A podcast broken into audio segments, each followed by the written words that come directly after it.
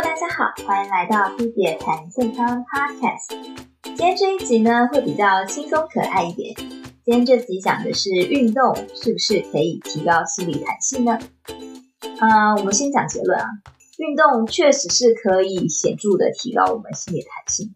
这一点在很多动物实验中都获得了证实。在一个实验里面，小老鼠被分成两组，一组笼子里面有一个转轮，那小老鼠可以随心所欲的在里面跑步，一天差不多可以跑个四公里左右。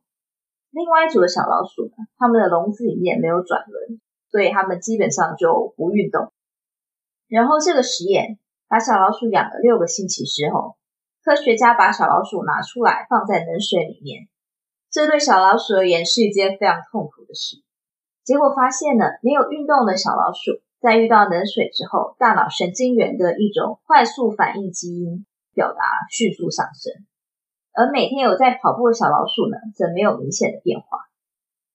另外，保持运动小老鼠呢，在面对压力的时候，它们大脑里面的海马回抑制神经元活动增强了，分泌出更多的 GABA 神经传导物，来降低神经元的兴奋度。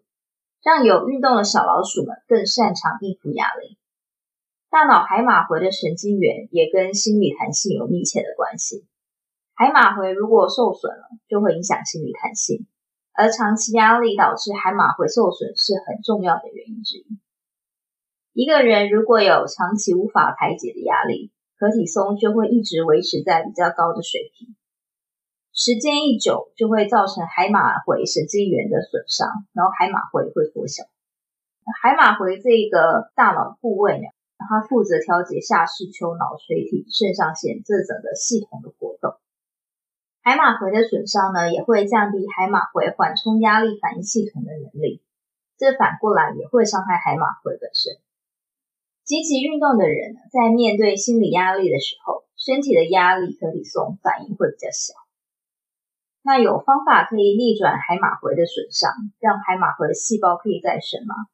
其实是有的，在大脑里面，我们有一个大脑衍生神经滋养因子，可以促进大脑细胞的生长，跟延长细胞的寿命，也可以修复损伤的神经细胞。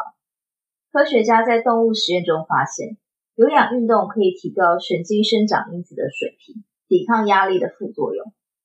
有氧运动也可以增大海马回的体积。提高大脑衍生神经滋养因子的水平跟空间记忆能力。所以呢，如果想要排解压力或者增加你自己面对压力的一些心理素质的话，可以进行有氧运动。那多运动有助于缓解压力，就是这个命题也是成立的。所以希望提供给大家一个简单的方法，就是如果你感觉到最近压力很大的话，可以去运动一下，你可能会觉得自己比较好。那今天这集就到这里结束了，希望对你有帮助。欢迎各位听众朋友呢，在下面留言告诉我，跟我说你想听什么样的主题，你喜欢哪一集。